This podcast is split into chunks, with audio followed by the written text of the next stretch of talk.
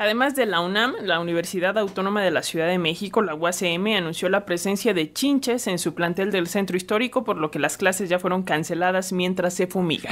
Y ante esto, el jefe de gobierno, Martí Batres, aseguró que no hay una plaga en la Ciudad de México.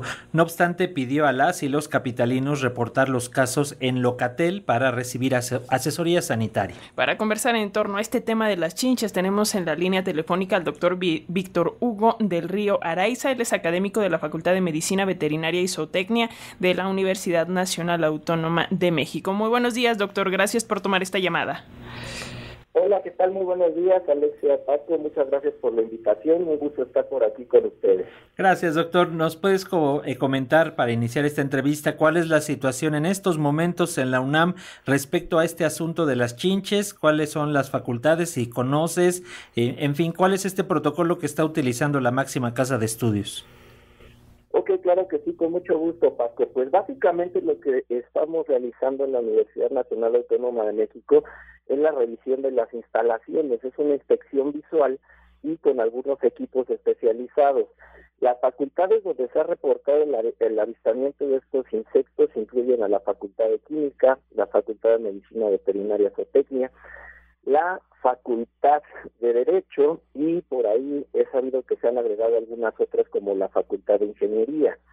Hemos estado haciendo estas revisiones eh, cada una, cada personal en su facultad correspondiente y pues ayer que tocó la revisión por parte de especialistas del Departamento de Parasitología, eh, no encontramos indicios como tal eh, nidos de chinches en los lugares donde nosotros consideramos y sabemos que podrían encontrarse estos estos ectoparásitos.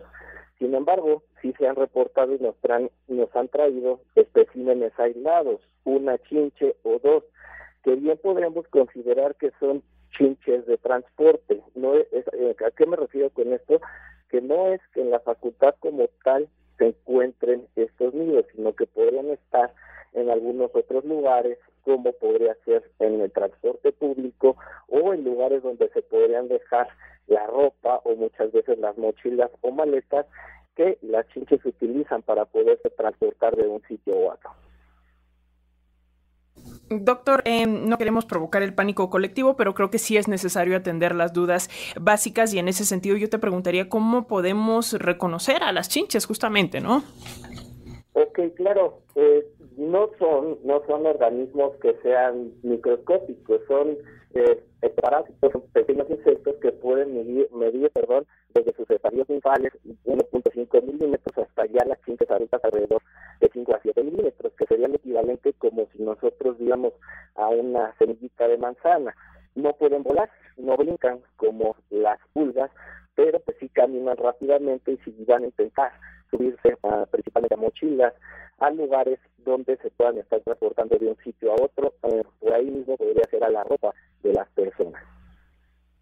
Su aspecto también, perdón, no lo había mencionado, pero pues de las mismas blanquecinas y pues ya los adultos tienen un color más rojizo y se pueden ver, eh, pues si a simple vista tiene una inspección cuidadosa de las zonas donde le pudieran encontrar acerca de cómo se manejan estos, estos insectos, estos animales, señalan que solamente son, eh, salen de noche, son animales nocturnos. ¿Esto es cierto? Es decir, ¿cómo poder identificarlos si los vemos en algún momento del día, si realmente ellos empiezan a aparecer o hacen eh, presencia, sobre todo ya en estas altas horas de la noche? ¿Y cómo poder mantenerlas alejadas, doctor? Ok, Sí, pues básicamente son considerados insectos de hábitos nocturnos. Sin embargo, pues para transportarse sí se pueden estar moviendo y pueden estar saliendo a cualquier hora del día. Aquí lo importante es que hagamos una revisión adecuada de el, lugar donde vivimos y también de nuestra ropa y nuestro, nuestras mochilas o maletas que utilizamos para transportar nuestras cosas.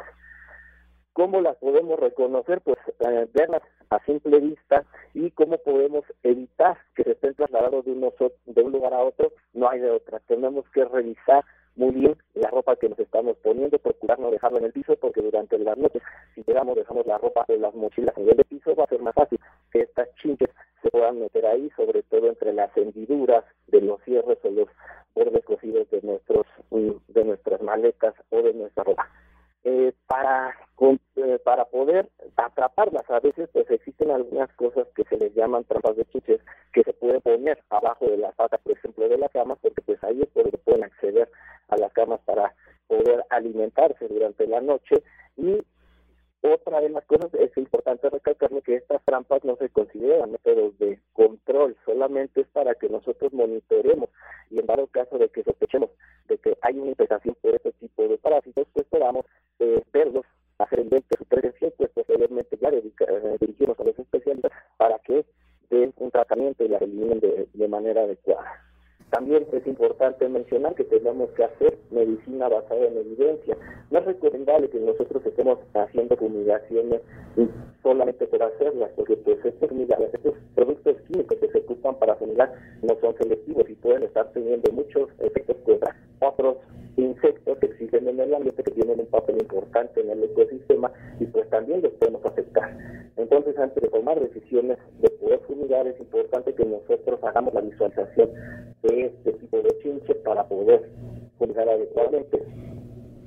Eh, doctor, respecto a este asunto de la fumigación, digamos, en, en, caso de que ya no pudimos mantenernos alejados de las chinches, eh, y respecto a, la eliminación, porque veíamos por ahí una infografía hoy, hoy en la mañana en la mesa de redacción del Instituto de Ecología de la UNAM que señalaba que, eh, pues, estos eh, insectos son tal cual resistentes a un montón de, de insecticidas. Entonces, ¿cómo, digamos, saber cuál sí, cuál no para realizar una fumigación correcta y, también para no caer un poco en lo que pasó durante la pandemia, que de pronto ya mezclábamos un montón de productos químicos eh, eh, tratando de, de cuidarnos y resulta peor porque pues generábamos por ahí vapores tóxicos. Ah, así es, datos muy importantes. No realmente sí está reportada la resistencia de estas chinches a muchos de los productos químicos que se emplean, no hay otra más que que nosotros pudiéramos a veces capturar a estos parásitos vivos y posteriormente probar si las concentraciones a las que se ocupan estos principios químicos siguen teniendo un efecto. No hay otra, no podemos saber si en realidad lo que se está empleando es 100% efectivo. Muchos de ellos puede ser que sí se esté generando que mate a una buena población de chinches y que se eh, disminuya la masa biológica de estos organismos, pero la desventaja es que los que van a sobrevivir probablemente en un futuro ya sean a esas concentraciones que eran letales para la mayor cantidad de las chinches. En cuanto a los remedios caseros, pues no son recomendables. Siempre hay que ir con un especialista porque a veces este tipo de tener efectos nocivos sobre la salud y peores de los que podría causar a lo mejor las picaduras de la misma chinche. Doctor, en este sentido, eh, ¿representan al, eh, un peligro en términos de enfermedades o transmisión de patógenos estas chinches?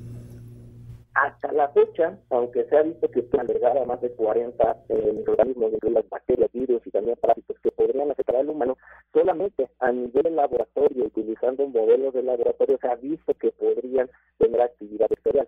Sin embargo, hasta la fecha no existe la evidencia científica que demuestre que pueden estar transmitiendo estos patógenos de una persona a otra. Sin embargo, pues sí puede causar malestar, ¿no? Su picazón puede causar por ahí también la atracción del sueño, el hecho de saber que están estos insectos por ahí presentes y pues ahí eh, eso sería una de las cosas más importantes que podrían estar causando. La picadura que llega a ser muy que es dolorosa, que va a causar problemas de inflamación y pues el hecho de saber ¿no? también de tener estas chiches puede causar problemas por ahí psicológicos en cuanto a el aspecto del eh, no adecuadamente. Eh, doctor, y por, último, agradeciéndole mucho este tiempo con las audiencias de la radio pública, ¿qué pasa con los animales de compañía, como los perros, como los gatos? ¿Están en riesgo también con este asunto de las chinches? Por ahí ya había gente en redes sociales que decía que pues había que rapar a estos animalitos. Eh, eh, sí, también son susceptibles a la picadura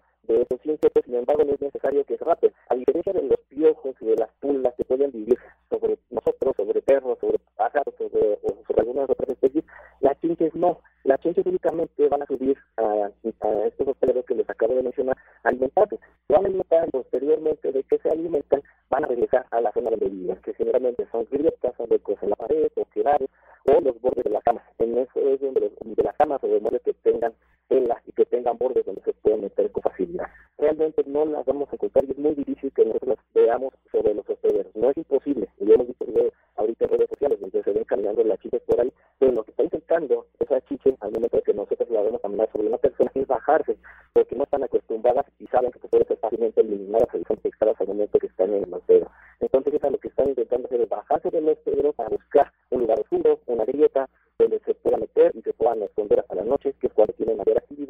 ahí comenzar a moverse nuevamente. También es importante recordar que no se alimentan diariamente, su periodo de alimentación puede ser de 5 a 7 días, se alimenta, baja, se esconde en el lugar donde tiene o donde puede hacer su nido, posteriormente sale y se vuelve a alimentar y así sucesivamente a lo largo de todo su ciclo biológico.